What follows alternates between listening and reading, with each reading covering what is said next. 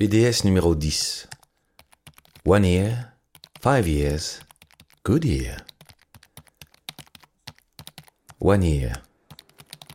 Il y a un an, quasi jour pour jour, je passais le porche d'entrée du merveilleux parc d'attractions de Cancerland, celui qui transforme votre vie et dont on ne sort pas indemne.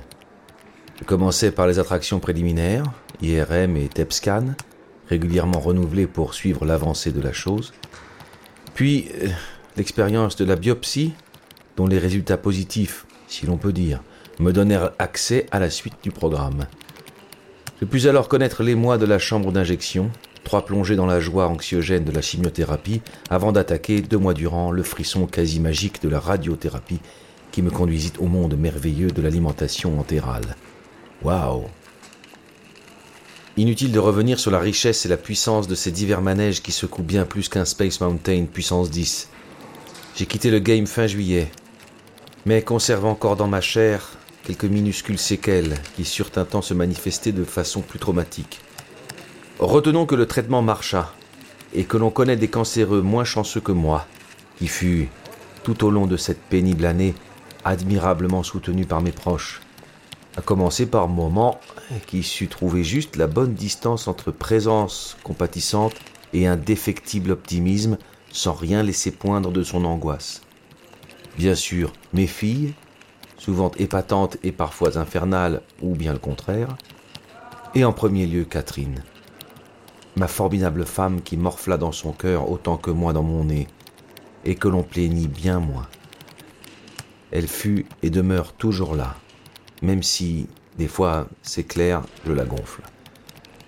Je lui sais donc gré de me supporter à tous les sens du terme. Thanks and love. Five Years. C'est d'abord l'ouverture de mon album préféré de David Bowie, The Rise and Fall of Ziggy Stardust and the Spiders from Mars.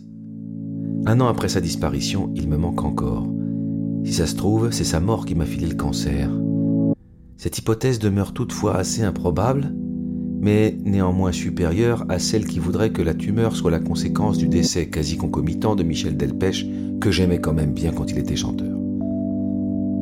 Je vais toutefois en rester là sur ces suppositions hasardeuses, et s'il faut vraiment trouver une cause à mes récents déboires, je ferai mieux de chercher du côté du boire et du fumer.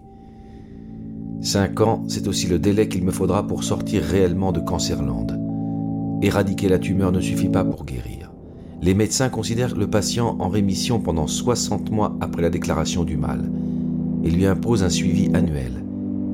J'en suis là, avec la consolation qu'il ne me reste que 4 ans, four years par le fait, pour être déclaré statistiquement sain du cavum.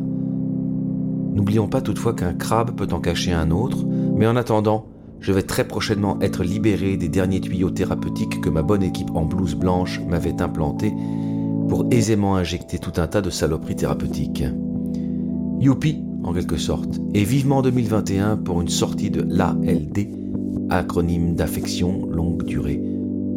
Je vous l'écrirai. Good year. Après une année riche en émotions et en épuisement, il est presque temps de se souhaiter bonne la nouvelle qui s'annonce. Cette année du cancer se conclut pour nous au pied des Alpes, chez mes parents. Un séjour qui permit à Catherine de creuser, si je puis dire, le chemin du tombeau paternel. Je ne sais lequel de ses nombreux talents elle mit en branle pour arracher à ma mère le lieu du cimetière, mais elle l'obtint. Ainsi, alors que la nuit tombait sur le 24 décembre, nous nous retrouvâmes à scruter les pierres tombales d'une petite ville de la vallée où j'avais vu le jour. Chercher une tombe demande de la méthode. On quadrille, tu regardes à gauche et moi à droite, et on avance. Évidemment, il fallut passer par toutes les allées pour enfin tomber, le mot est choisi, sur le caveau qui allitérait avec mon cavum. J'ai toujours aimé les cimetières, étonnant patronyme de mon meilleur ami dont je vous ai déjà parlé. J'ai beaucoup visité celui du Père Lachaise quand j'habitais à côté et vais parfois me recueillir sur le caveau familial où reposent mes grands-parents maternels, les seuls que je connaisse. J'ai beaucoup aimé ma grand-mère, mais mon grand-père est mort un an avant ma naissance. En hommage au cher disparu, mon impérieuse mamie imposa que je porte son prénom. comme ma mère célibataire m'a transmis son nom, c'est étrangement l'intégralité du mien qui est écrit en lettres d'or sur sa tombe grise. Celle de mon géniteur nous apprit qu'il portait le même nom masculinisé que sa mère, et qu'il était bien décédé lors de la seconde annonce qui m'avait été faite, une décennie et demie après la première. De nombreuses plaques marmoréennes laissaient entendre qu'il avait été aimé. Je m'en réjouissais. Nous étions presque voisins. J'aurais pu le connaître. Peut-être l'ai-je rencontré. Mais tant pis. Et finalement, peu m'importait. Il était mort d'un cancer, m'avait dit ma mère. Et je découvrais que c'était à l'âge même que j'avais, alors qu'enfin je lui faisais presque face.